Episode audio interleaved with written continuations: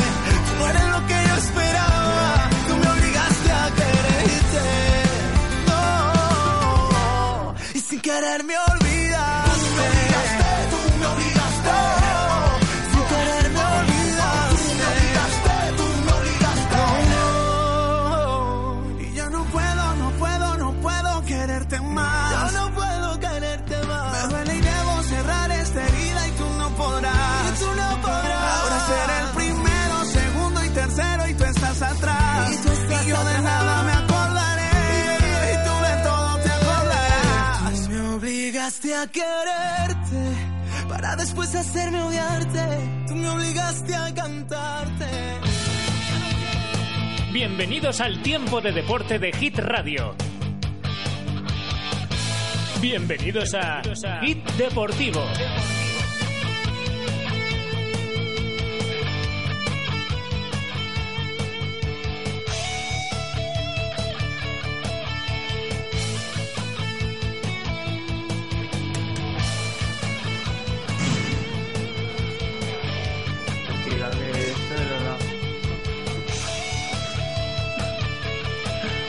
Muy buenas noches y bienvenidos una vez más a Hit Deportivo, en este caso Hit Deportivo edición de miércoles aquí en directo desde el Centro Deportivo J10. Les habla en estos momentos Dani Lías, que está acompañado en primer lugar por los hermanos Barceló, Adrián y Fernando, que vienen del mundo del ciclismo. En primer lugar, muy buenas noches. Eh, Fernando, por ejemplo, que te tengo aquí más cerca. Hola, muy buenas noches. Y Adrián Barceló, muy buenas noches a ti también. Hola, ¿qué tal? Bueno, y tenemos aquí también, sin voz y sin voto, pero vamos a dar un poco de voz a Alejandro Zaborras. Alejandro, muy buenas noches. Hola, buenas noches. Bueno, pues estamos aquí en una jornada en la que el, el tema principal va a ser el ciclismo y es que, Fernando, tenemos la gran noticia de que este año has subido a profesional, a categoría profesional, si no me equivoco. Sí, sí, así es. Bueno, después de muchos años de dedicación al ciclismo, algo que sin duda me apasiona, pues al final he conseguido llegar a, la élite, ¿no? Donde pues, casi todos los deportistas eh, pretenden llegar. Ahora se trata de pues de, de seguir mejorando, de tener ambición y, y un poco pues hacerme al cambio de categoría. Bueno, pues eh, hacerse el cambio de categoría. Estos son aspectos que ahora en unos instantes nos vas a empezar a desgranar eh, junto a tu hermano Adrián, porque, bueno, Adrián, te veo raro. Normalmente te veo al otro lado de la cristalera que tengo delante mío, así que te veo raro de allí donde estás sentado.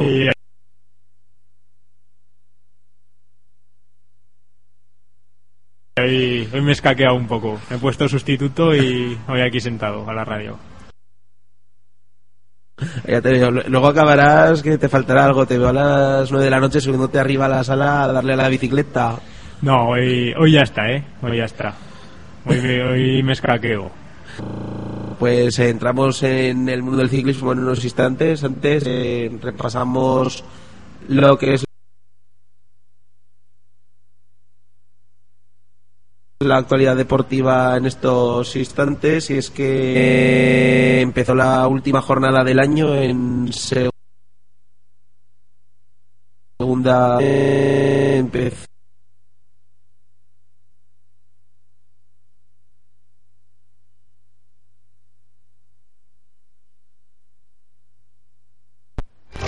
Novedades, éxitos de los 90 y del siglo XXI.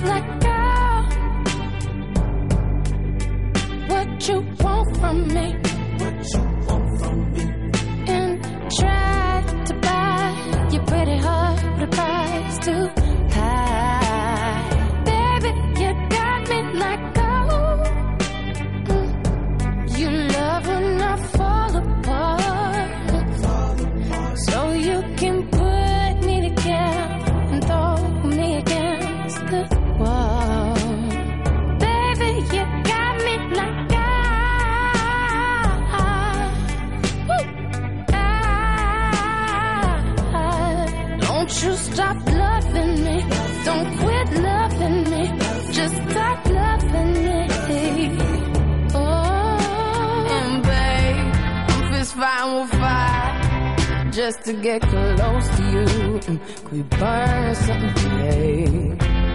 And I'll run for miles just to get a taste.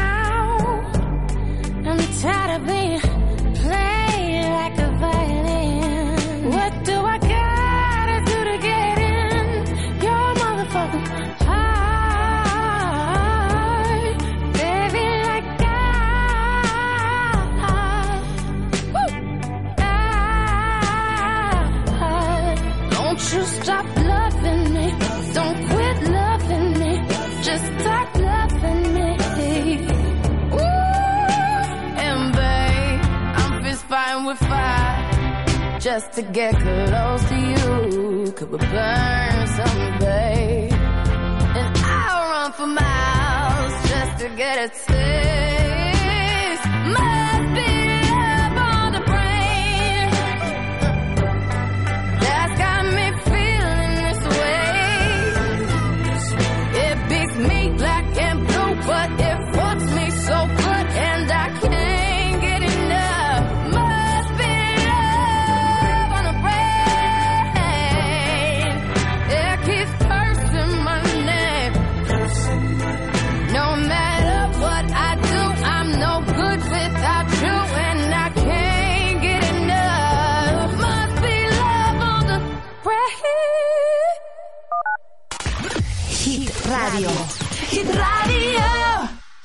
Estás conectado. conectado. Almudévar, Grañén, Gurrea, Quicena, Ayerbe. La radiofórmula 100% hecha en la provincia de Huesca. Estás en la hit.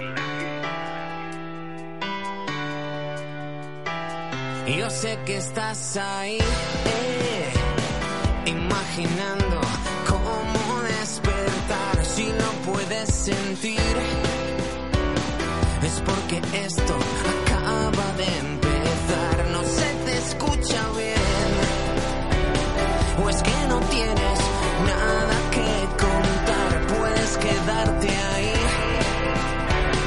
Pero ya nada, nada será igual porque te mira, ella te mira. Si la llevas a bailar, ah, ah, ah, no necesita ni una palabra más de hacerse de rogar.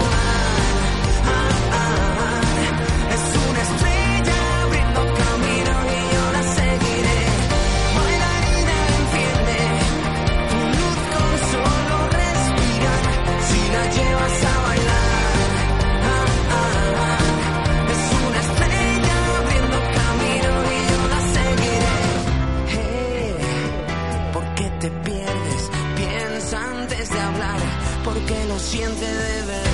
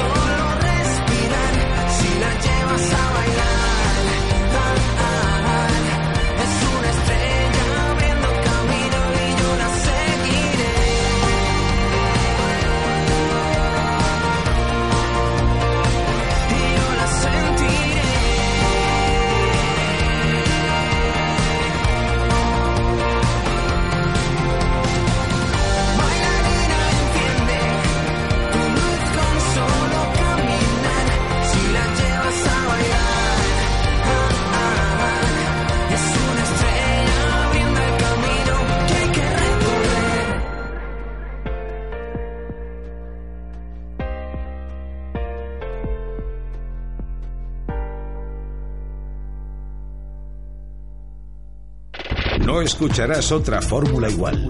No escucharás otra fórmula igual. Tu radio 100% local. La joven FM. La joven FM. Joven FM. Hit radio.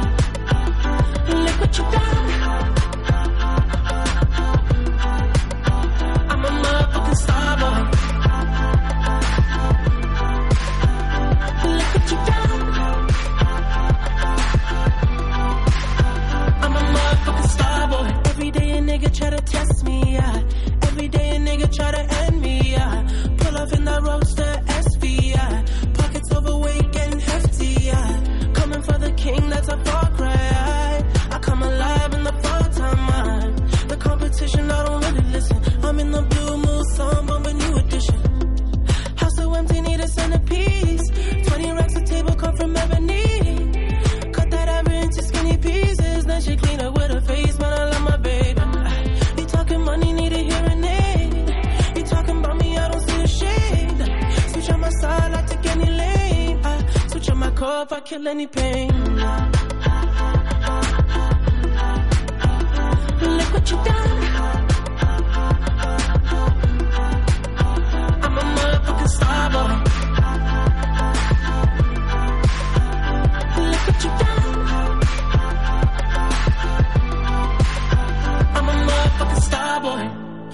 that nigga Brackett. Legend of the fall, took the year like a bandit. Bought mama a crib and a brand new wagon. Now she hit the grocery shop looking lavish. Star Trek roof in the Wraith the Con. Girls get loose when they hear the song. 100 on the dash, get me close to God. We don't pray for love, we just pray for cause.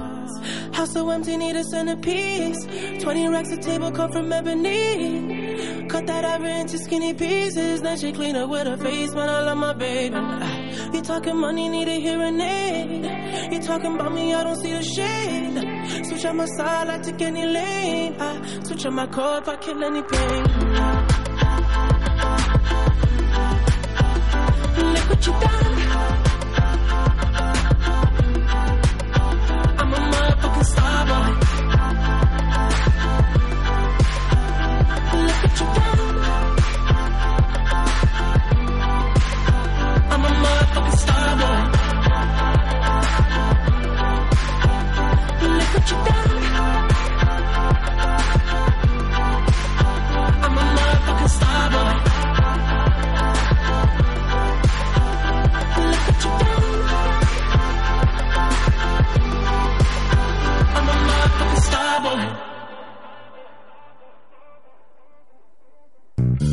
Escucharás otra fórmula igual. Tu radio 100% local. Never mind the stars in the sky. Never mind the when and the why. Got a feeling higher than high. This is the real thing.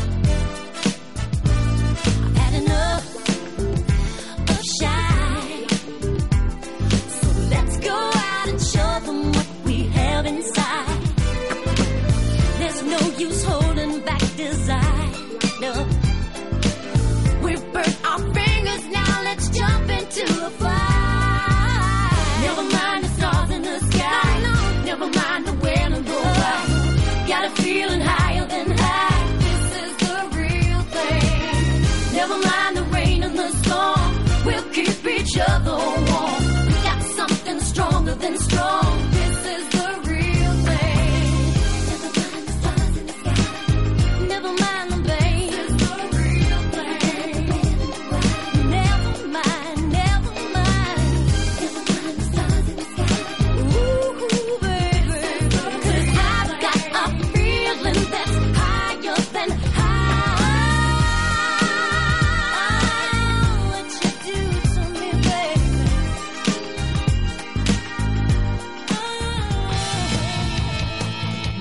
Bienvenidos al tiempo de deporte de Hit Radio. Hace una pérdida y a hablar. Bienvenidos a Hit Deportivo.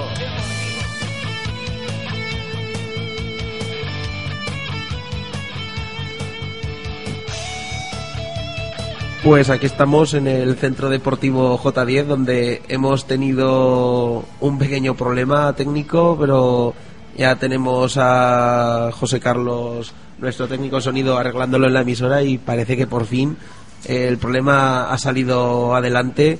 Eh, en fin, vamos a reintroducir más y más rápido porque tenemos mucho de qué hablar eh, y, menos tiempo que antes. Así que, bueno, como decía, porque no sé exactamente en qué punto se ha cortado, sí que lo resumimos rápidamente. Estamos, eh, Alejandro Zaborras, ante una semana en la que estamos eh, disfrutando o sufriendo una jornada liguera de cinco días en primera y en segunda división en la que, bueno, eh, ya tenemos algunos resultados. Eh, ayer el más llamativo, el del Real Zaragoza, como podemos saber, 3 a 2.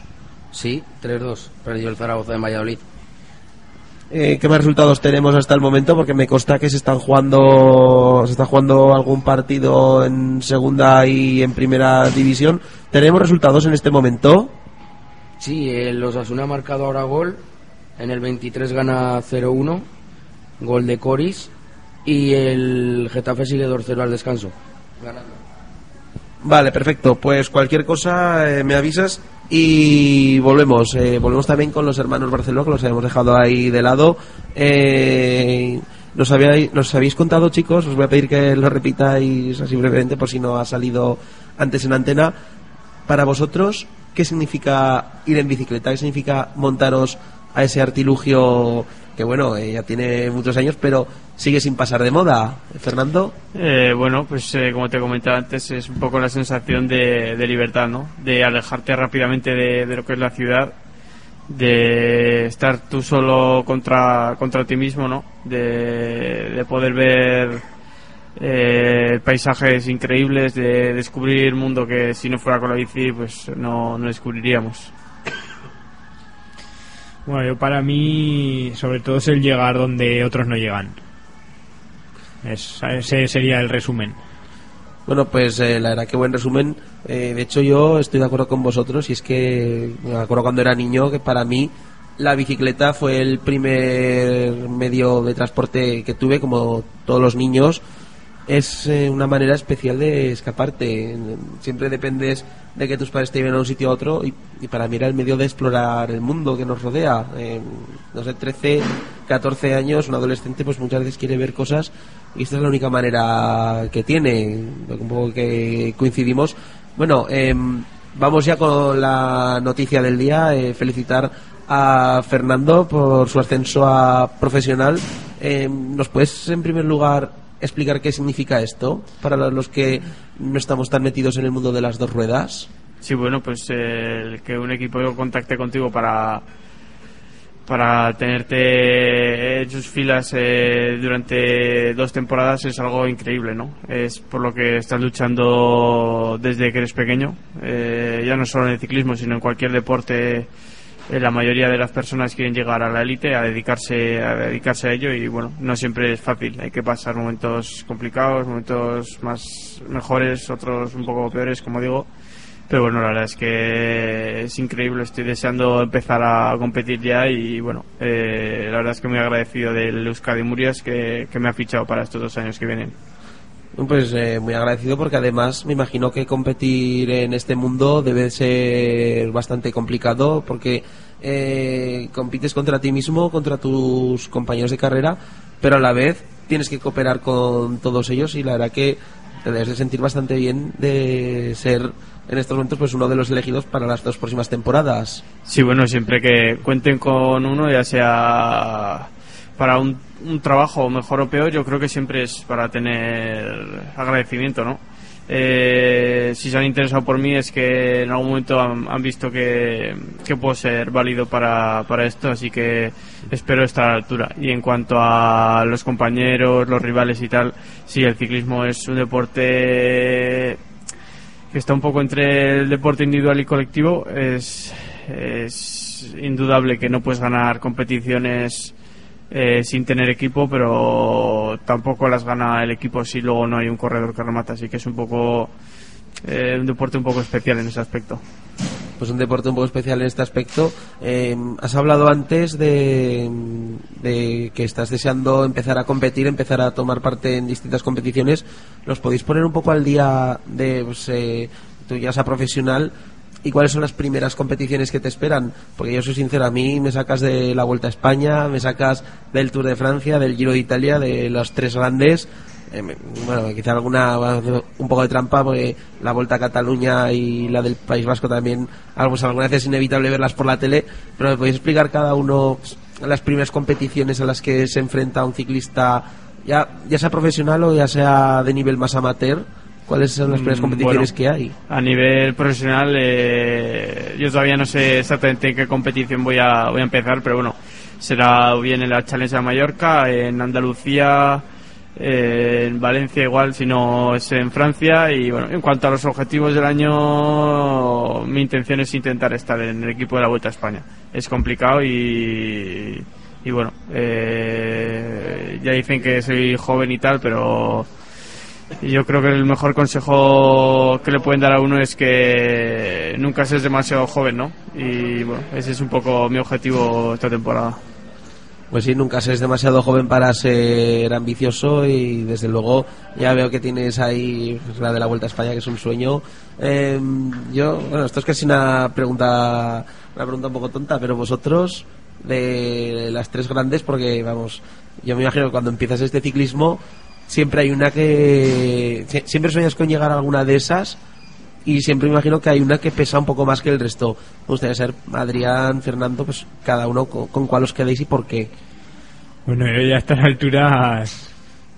Bueno, Ya- pon- ponte ya- en cuando eras un niño. Ya no sueño con llegar a ninguna, pero bueno, me gustaría acercarme a verlas y desde luego el Tour es el Tour es el Tour, es la carrera más grande, la que más mueve y a lo mejor el Giro puede ser más bonito en recorridos, en, afición, pero pero el ciclista sueña con correr un Tour y con hacerlo bien en el Tour.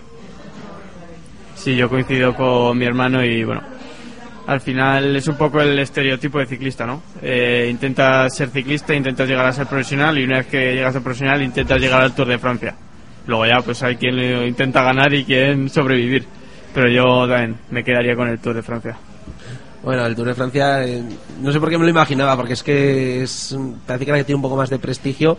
De hecho, bueno, vamos a entrar un poco en polémica eh, sobre el famoso dicho que hay todos los años de ciclistas que se apuntan al Giro de Italia como entrenamiento.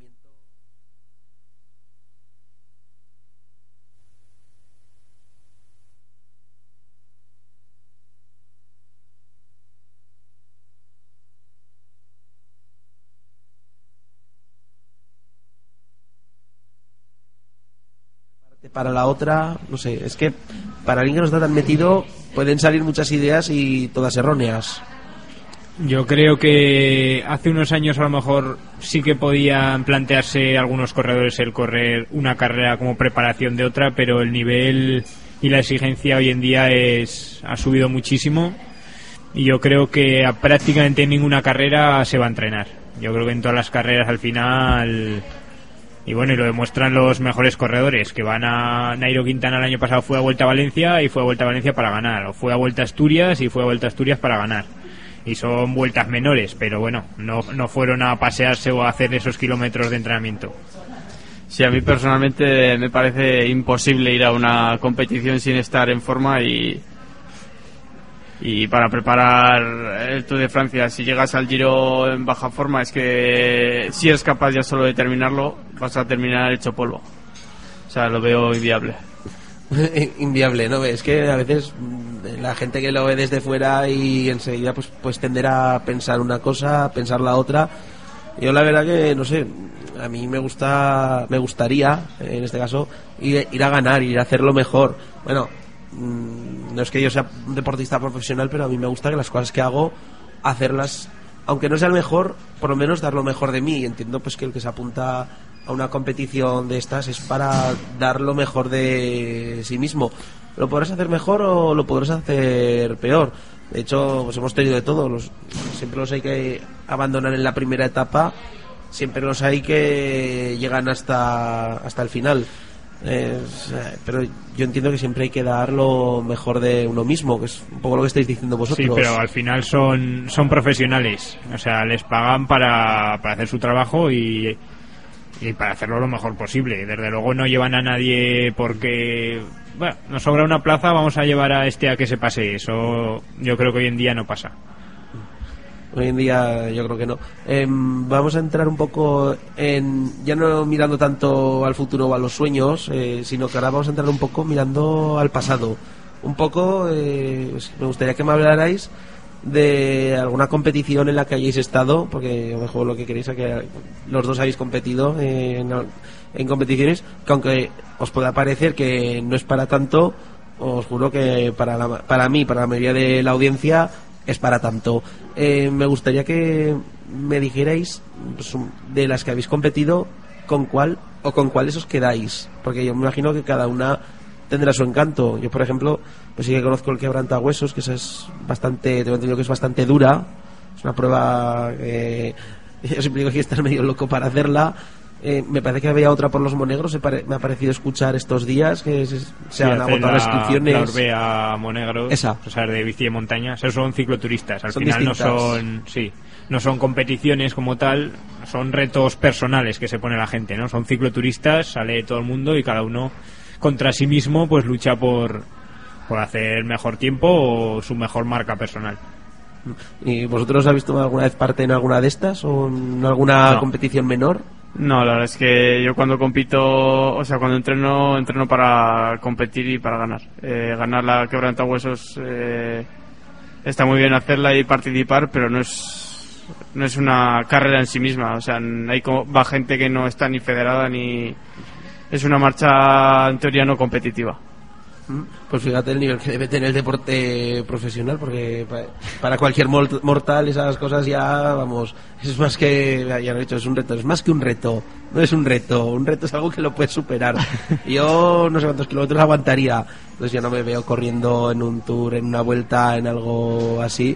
Eh, os voy a preguntar por algo que está pasando en las grandes vueltas desde hace, pues yo creo que desde hace no mucho tiempo, pero cada vez está, lo estamos viendo más normalizado. Y es eh, que empiecen en otro país. Eh, o sea, por ejemplo, la Vuelta a España, eh, no sé si lo sigue haciendo, que hablo desde el desconocimiento, pero recordad que empezó desde Holanda. La- el Giro este año empezaba, no me acuerdo dónde empezaba, pero empezaba en Jerusalén, si no me equivoco. Sí, Puede ser. ahora en 2018 el Giro va a empezar en, en Israel, sí. Y el Tour de Francia suele empezar muchas veces en Reino Unido. Eh, Sí, empezó un par de veces. Bueno, al final. Vosotros, las- ¿qué tal veis esto? Eh, las vueltas estas vueltas son están organizadas por empresas y pues un poco buscan el balance entre los patrocinadores eh, que or- a organizar todos los años la vuelta como pues este, en este caso la vuelta a España pues el- la Federación Española o no sé exactamente cómo va pues pondrá dinero pero también son empresas que que quizá en algunos momentos necesiten un ingreso un poco extra y de allí que hagan los inicios en, en otros países. A mí tampoco me parece nada, nada extraño ni nada mal. Bueno, eh, a veces ya sabe que siempre hay que sacar un poquillo y vamos, que a veces tener organizadas las cosas también implica que, se- que, que hay que sacar los fondos para organizarlas. De hecho, sin dinero es que no se puede llegar a ningún sitio. Vamos, lo mismo pasa con las Olimpiadas, que tengo entendido que una de las cosas que hacen en las Olimpiadas es siempre buscar una ciudad que pueda permitirse el lujo de tenerlas. De hecho, es algo que se dice que influyó mu- mucho en las de Tokio porque ya tenían el dinero disponible. Pero bueno, que me voy a ir de tema. Me voy a ir de tema. Em, ahora eh, os voy a preguntar un poco por vuestro día a día. ¿Cómo es el entrenamiento para un ciclista? ¿Cómo es para vosotros entrenar? Porque, eh, claro, nosotros cuando hablamos de entrenar, pues a veces nos imaginamos, eh, me voy una horeta al gimnasio, me voy a correr mi media horeta, voy a andar un rato. Me gustaría saber cómo es el día a día de un ciclista, cómo te preparas para las competiciones o para sencillamente mantenerte en forma y poder hacer esos recorridos de cuánto los de cuánto los hacéis esos recorridos que hacéis normalmente Bueno, yo hasta ahora lo más largo que he corrido habrá rondado los 200 kilómetros. Y vamos, como decías, eh, mientras día- no digas que solo son 200 kilómetros vamos bien si dices que No, solo son no, no. 200 te bajo Bueno, también depende un poco del recorrido, ¿no? Si ya no los haces bastante rápido y si son con montaña, ya te digo yo que 130 kilómetros se van a hacer mucho más duros que, que los 200 llanos. Y en cuanto a mi día a día, pues eso, sí que hay días en los que tengo una hora, hora y media, pero suelen ser los días de descanso, de recuperación. Eh, Esos son mis días activos. sí, por eso te digo, no, eh, hay semanas eh, de carga que se llaman, donde casi todos los días superas las tres horas y media, cuatro horas de bici, y otras semanas donde son un poco más suaves y rondarán dos horas y media, tres, eh, la media diaria de entrenamientos. Pero bueno, eso depende un poco de, de las cargas de entrenamiento. Joder, 200 kilómetros solo. Pues mira, yo te digo una cosa, lo que para mí es hacer 200 kilómetros rápido eh, es hacerlos pues en unas 10 horas, eh, contando que los consiga acabar. No sé, vosotros el rato que os puede costar hacer los 200, pero para Bueno, mí... entrenando yo nunca llego a hacer 200 kilómetros. Eh, Ni entrenando ni en, co- en compitiendo ni nada. competición sí, sí que lo he hecho y bueno, eh, si es una etapa más o menos cómoda dentro de que estás compitiendo, hay nervios en el pelotón, vas rápido y, va, y no bajas de las 150 pulsaciones, bueno, más o menos se hace llevadera. Pero bueno, eh, sin más, al final es para un poco para lo que entrenamos, ¿no? Para prepararnos para esos momentos duros, haga frío, calor, llueva, haga viento, eh, preparas un poco también el cuerpo y la mente, todo un poco. Bueno, desde luego la mente, porque de hecho, bueno, Adrián, tú también puedes comentar si quieres. De hecho, eh, el otro día, eh, espera que me acuerdo, creo que era el viernes, que hacía bastante rasca por la mañana. y No, el domingo fue que fuera, no me acuerdo. Un día de estos que hacía bastante rasca por la mañana, primera hora. Salgo de casa eso de las 8 de la mañana y lo primero que veo un grupo de ciclistas. A mí, vamos, se me helaron hasta los huesos de. Bueno, de pues es que al final, por un lado está la afición y, y sacar ese rato para hacer, la- para hacer tu afición. Probablemente si era un fin de semana, pues será un grupo de, de cicloturistas que lo que otros habrán ido a jugar a fútbol, pues bueno, ellos han ido con la bici y tienen que estar a la hora de comer en casa. O sea que a la hora de salir es a las 8 de la mañana o a las 9. Y luego por otro lado es que si vas a competir, eh, las carreras no se suspenden porque haga frío, porque llueva o porque haga aire. Entonces tienes que entrenar cómo vas a competir. Si luego vas a tener un mal día, pues tú tienes que estar acostumbrado a entrenar con ese, con ese mal día. Pues sí, desde luego. Eh, además he visto alguna etapa, hemos visto por la tele que de pronto se les pone una tormenta encima y les cae la mundial o incluso el calor que también está allí porque es famosa la frase de te vas ahora con el calor que hace y luego piensas, hombre, pues eh, el Tour de Francia, la Vuelta a España y el Giro de Italia se hacen en verano. Bueno, el Giro se hace en primavera, pero Y corren a las 2 de la tarde. O sea, salen a las 12 para llegar a las 4 porque es la hora, o las 5 porque es la hora de televisión y cuando más calor se supone que hace, pues es cuando ellos están compitiendo. O sea que al final para entrenar es lo mismo, tienes que estar preparado a lo que te va a venir. Pues sí, tienes que estar preparado. Oye, y hablando un poco de, ya que he vuelto a sacar el tema de las competiciones, me gustaría saber un poco sobre vuestra afición. Vosotros, ¿con quién os quedáis? Porque seguro, a ver, todos tenemos un ídolo, es, eh, es algo que no se puede negar, todos admiramos a alguien. eh, pues en el fútbol pues, te puede gustar un equipo o te puede gustar un jugador o las dos cosas. Eh, seguro que vosotros tenéis algún ídolo o más de uno que admiréis y me gustaría pues saber quién es, porque ese morbillo siempre está allí. Vamos, eh, yo siempre hacía la broma de eh, Indurain, contador, contador, Indurain. Eh, para mí son dos, dos grandes que ha habido ahí, pero bueno, seguro que vosotros tenéis también algún ídolo en este mundo del ciclismo. Bueno, yo ahora que lo veo quizá desde otra perspectiva y así, si tengo que decir un ciclista que esté en activo, diría Valverde. Lo que logra cada temporada y van pasando los años y sigue ganando y es el que más gana. Ahora tiene una lesión muy gorda que se cayó en el Tour y lo rápido que se está recuperando. Yo si tengo que nombrar un ciclista profesional a día de hoy sería Valverde. Eh, a mí me gusta mucho Nibali, el italiano. Eh, es atacador, no se lo piensa dos veces y la verdad es que es un formato de corredor que me gusta mucho. Eh, eh, me acabas de sacar a la luz una de las cosas que yo siempre dudo. Cuando escuchas a los comentaristas, lo escuchas muchas veces decir, parece que va a atacar, parece que cambia de posición, empiezas a escuchar esos comentarios técnicos. Cuando hablamos de un ataque, ¿de qué estamos hablando exactamente? Pues de, según, según. Bueno, se va a tirar al de al lado, ¿no? No, no, cuando hablamos de, de un ataque... A ver, eficaces. Cuando hablamos de un ataque, no sé, se entiende por una subida o en un llano, está siendo a 30, 20 por hora, 40 y hacer ese cambio de ritmo, ¿no? De pasar de 40 a hacer un pequeño sprint o tal para intentar dejar al resto de, de competidores atrás. Por eso entendemos como un ataque. Pero- es una agresión física en sí. Pero el hacer los sprints, eh, supongo que habrá que hacerlos también con un poco de medida, porque entiendo que en una carrera, pues, eh, yo que sé, 180 kilómetros, pongamos el ejemplo, pues igual pasarte con sprints que te pueden durar un kilómetro como mucho. No sé si me he pasado, ¿eh? Cor- corrígeme si me he pasado. No, no, tienes, tienes razón. O sea, al final depende el momento en el que hagas ese ataque. Porque- Hay quien ataca nada más empezar la ti. carrera y no, desde luego el que ataca nada más empezar la carrera tiene que pensar todo lo que le viene después. No puede gastar todas las energías en ese en ese sprint. Sin embargo, el que solo ataca para intentar ganar ya en meta, pues por supuesto que ahí da todo lo que tiene.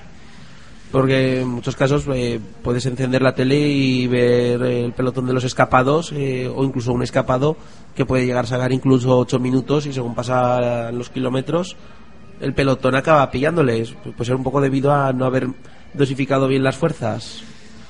Bueno, Más- el pelotón siempre manda. Más que no dosificar las fuerzas, es que ir tú solo contra, contra el viento no tiene nada que ver. Eh, con un pelotón donde yendo a rueda, pues eh, a la misma velocidad estás haciendo bastante menos esfuerzo. Entonces, mientras el escapado está yendo a tope, tú estás yendo al, al 70% y vas a tener ese 30% de más para colaborar con el resto que están tirando a por ese escapado. Pues supongo que debe ser, de- debe ser una sensación curiosa porque durante, si son 200 kilómetros, durante 199 son tus compañeros, porque os va- supongo que os iréis turnando unos y otros por no ir todo el rato delante del mismo cortando el viento. Durante 199 kilómetros habéis ido todos con un mismo objetivo. El último kilómetro es un sálvese quien puedas. Que empiecen los juegos del hambre, por así decirlo. bueno, según quien lleves de, de compañero escapada. ¿eh? Eh, raro se maría que una carrera de 200 kilómetros, 199 ayu- te ayudaras entre los compañeros y solo el último te atacaras. Normalmente a falta de 30 o 40 aquello ya es un sálvese quien pueda en la guerra.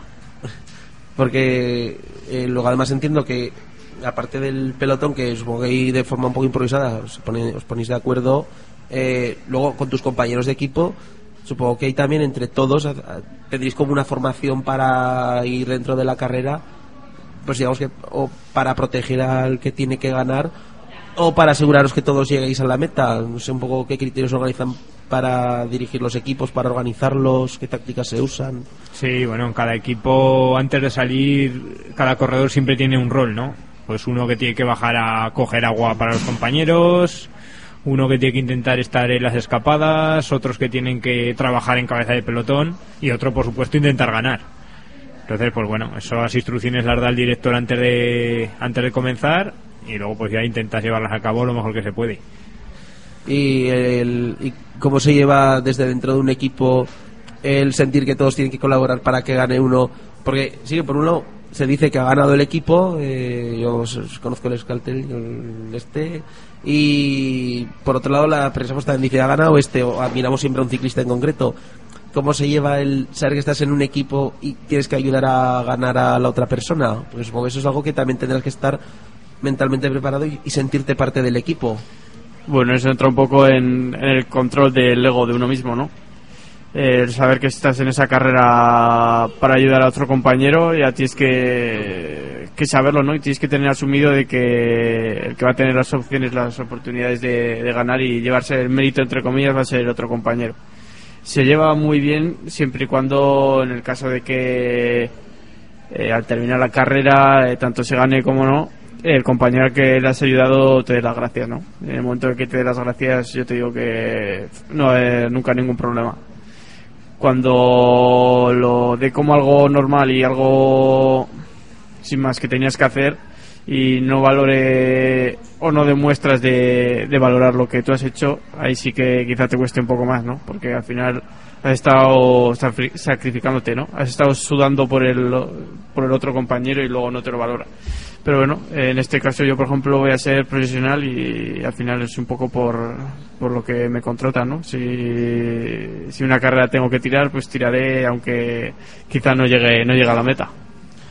Quizá no llegues, yo creo que llegarás y seguro, a ver, eh, yo creo que igual al principio sí que te toca un poco hacer este rol, pero luego igual eres tú el que tiene que hacer el rol de ser el que cruce la meta al primero, Eh, quién sabe, todo es posible, de momento ya has llegado donde muchos no van a llegar nunca. Bueno, eso nunca se sabe. Eh, como, me, como me gusta decir, no sé ni lo que voy a cenar hoy como para hablar de dentro de un mes. O sea que todo se verá. Yo depende de lo que haya en la nevera, cenaré. bueno, eh, chicos, eh, estos 10 minutos que quedan, eh, voy a entrar un poco ya en los temas serios, eh, porque hasta ahora hemos sacado un poco, pues eh, hemos desgranado un poco cómo se vive desde dentro de una carrera. Lo tendremos que desgranar un poco más en futuras emisiones, porque desde luego, gracias a, a la gentileza de los problemas técnicos que hemos tenido hoy, pues hay cosas que se van a quedar en el tintero y ha habido que ir un poco más a matacaballo. Pero no me gustaría dejar sin responder eh, los tres grandes temas para mal que normalmente asociamos al ciclismo. Bueno, dos para mal y uno que asocio yo. En primer lugar, el mío, pues os iba a preguntar un poco por el aspecto económico de este deporte. Desde el punto de vista económico, ¿cómo es para vosotros este deporte? ¿Es eh, algo difícil mm, para vosotros y para los equipos? Vaya, eh, ¿vosotros cómo lo veis desde dentro? Bueno, yo ahora hablo desde pues desde el punto de que yo empecé un equipo desde cero. Ahora vamos a hacer el tercer año del equipo, el equipo La Toga, que además somos el único equipo de Aragón que compite a nivel nacional por toda España, incluso salimos a correr fuera y cuesta muchísimo. O sea, hay pocos apoyos. Al final es un deporte que no vendes entradas como en el fútbol. Y en el fútbol el vender unas entradas hace que ya de por sí cualquier partido saques, saques una caja. En el ciclismo no, en el ciclismo la gente lo va a ver gratis y, entonces todo el presupuesto que tenemos los equipos tiene que venir de empresas que quieran aportar. Y es muy difícil encontrar esas empresas que, que bueno, que te den su ayuda, ¿no? Hay algunas, si no, por ejemplo, mi equipo no podría salir adelante, pero, pero es difícil encontrarlas. Es difícil y supongo que las instituciones también a veces pueden colaborar, pero... Sí, sí, al final las instituciones son una parte muy importante, pero como todo, todos todos queremos de las instituciones y no hay para todos. Sí que es verdad que ese reparto, pues al final va un poco con la sociedad, que sea justo o no, pues pues para mí, por ejemplo, no, lo- no lo es, pero pero sí que es verdad que el fútbol se lleva una gran tajada del pastel y al resto un poco las migajas. Entonces, pues bueno, el fútbol genera muchísimo y, por supuesto que tiene que llevar una parte muy importante. Pero a lo mejor esas instituciones están para que se repartiera más ese dinero público y no tanto al fútbol que ya genera de por sí de forma autónoma y privada bastante bastante recursos. Sí, ya sabes que hacen las instituciones, bueno, ya- ya se dice, con la administración hemos topado, ya es el viejo dicho, de hecho, ya tuvimos hace tiempo la polémica de que la DGA cortase las ayudas al deporte base y se ven afectados, incluso clubes que estaban, o sea, un montón de clubes están en la élite se ven afectados en ese momento. En fin, em, os voy a preguntar ahora por otro tema polémico, yo, yo creo que os imaginéis ya que dos cosas eh, voy a preguntar. Una, me gustaría saber vuestra opinión acerca de que la prensa, eh, yo, yo digo mi opinión que muchas veces se ceba con los tramposos en el deporte. Porque a veces sacan uno que ha hecho trampas, dos que han hecho trampas, si no me equivoco, en un tour de Francia, por ejemplo, compiten 100 y no, y no 200, pillan a sí. 200. y, los, y los 200 no, no los pillan a los 200. O sea, No, ¿cómo es este año no ha habido. Este año, por ejemplo, de los 200, si no me equivoco, no ha habido ningún control adverso, que se le llama. Eh, bueno, es un tema complicado, ¿no? Porque sí es cierto que hay tramposos, pero como, como en todos los sitios, ¿no? Tú vas por la calle y puedes ver a alguien que roba, al igual que puedes ver a alguien que ayuda a otro que no tiene para comer y le da pues parte de su propio salario. Diríais que quizás un poco se exagera. Eh, a mí me parece bien que cuando alguien, cuando algún corredor se le es escogido eh, haciendo trampas, pues se le sancione, se le dé mala prensa, mala publicidad, pero no me parece bien que se meta en ese mismo saco a todo el resto de ciclistas. Eso es un poco lo que discrepo de la prensa en general. Sí, porque a veces me da un poco esa sensación cuando veo las noticias. eh, yo siempre vivo esa sensación que se, a veces se ceban. Incluso, y yo creo que a veces viene pues de que el 99% que son legales están haciendo algo que pues la mayoría, que el 99% de la gente no sabe hacer, no puede hacer porque es ya un entrenamiento, un sacrificio increíble que tienen que hacer. Bueno, y el último tema que os voy a comentar, que os voy a preguntar, por eliminación ya os imaginéis que va pues un poco por los accidentes que está habiendo de hecho eh, llevamos un año en el que cada poco en todos los periódicos sale atropello al ciclista en un sitio atropello al ciclista en otro sitio. Me gustaría saber pues vosotros un poco cómo veis este aspecto. Si pensáis que ha ido a más si cuando vais en la carretera os sentís seguros o si llamaríais un poco a la prudencia del conductor. Al fin y al cabo vosotros veis sin carrocería sois vosotros mismos. ¿Hasta qué punto sentís seguros vosotros cuando estáis entrenando? Bueno, al final es cuestión un poco de civismo general, ¿no? Incluso lo del tema del metro y medio, yo siempre lo pienso, ¿no? Que hay muchos coches que sin dejarte ese metro y medio no te notas que te estén invadiendo y hay otros, por supuesto, que pasan como si pasaran al lado de una flor, de una planta. O sea, pasan como si les da igual que te atropellen o les da igual cualquier cosa. Entonces, muchas veces yo creo que es más tema de, de ese conductor que sea consciente de que, por un lado, el coche no tiene la prioridad absoluta, que tú compartes vía con ellos, y de que va una persona encima de una bici. que siempre nos montamos a un coche, todos eh, nos encendemos, de repente nos transformamos en. Somos una persona maravillosa, nos montamos a un coche, nos transformamos en Colin Marrae, vamos con prisas, eh, uno que ha parado mal le insultamos y nos pensamos que ya la carretera es nuestra y, y no. Eh, es pararnos a pensar ese segundo de ostras que por esperarme un segundo en adelantar a estos dos ciclistas, a lo mejor evito un accidente y luego hay una persona encima de esa bici.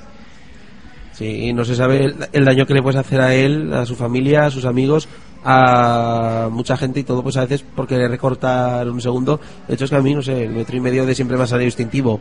Es, que es algo que, cualquier cosa que se te cruza por la carretera y vas a intentar esquivarla y pues, un ciclista es una de esas cosas que intentas esquivar, y yo por lo menos. Sí, pero ahí está un poco, yo creo, la clave, ¿no? No se trata de, de esquivar, es que el problema no, es- no somos un objeto, Bueno, esquivar, somos apartarte, el metro y medio. seres, seres vivos, ¿no?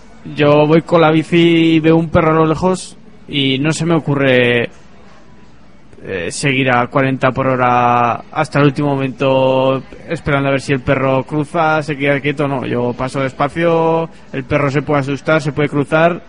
Eh, yo cuando voy en bici somos bastante vulnerables incluso al viento, ¿no? Te puede venir una racha de viento, tú estás bien pegado a la derecha y si da hacia la carretera pues te puede desplazar medio metro. Tú si vas con el coche y no y ya no dejas ese ya no el metro y medio exactamente o la distancia que consideremos, sino un poco de ese esa distancia, un poco de seguridad, pues eh, es cuando vienen quizá un poco los problemas. Y, y también eh, yo creo que los ciclistas tenemos que estar eh, concienciados ¿no? de que hay que ir por la derecha, es mejor ir con colores llamativos que se nos pueda ver desde lejos y, y siempre en fila dos, ¿no? Intentar, eh, pues eso, eh, un poco de parte de los ciclistas y otro de, de los vehículos, tener un poco ese cuidado y desde luego que no, no habría todos los atropellos que están habiendo. Pues sí, la verdad que temas que están allí. Bueno, señores, eh, se nos ha acabado el tiempo y os he dicho que iba a ser corto el programa, ha un poco más corto de lo que parecía. Eh, os quería agradecer vuestra presencia aquí e invitaros a venir en una futura ocasión a hablar de todo lo que no ha dado tiempo y sobre todo para que nos cuentes ya tu experiencia al haber debutado en un equipo profesional, Fernando. Así que os emplazo a los dos aquí a una futura entrevista cuando gustéis. Eh, agradeceros haber estado aquí y desearos una feliz Navidad y un próspero año. Eh, muchas gracias. Aquí volveremos. Bueno, y también Alejandro Zaborras, eh, muchas gracias por haber estado aquí y que pase feliz Navidad. Muchas gracias igualmente. Bueno, les ha hablado Dani Elías, que les desea una feliz Navidad y les recuerda que mañana es el sorteo de la cesta desde el Coso Real y el viernes se juega el Peñas y el sábado la Sociedad Deportiva Huesca a las 4. Muchas gracias por estar allí y muy buenas noches.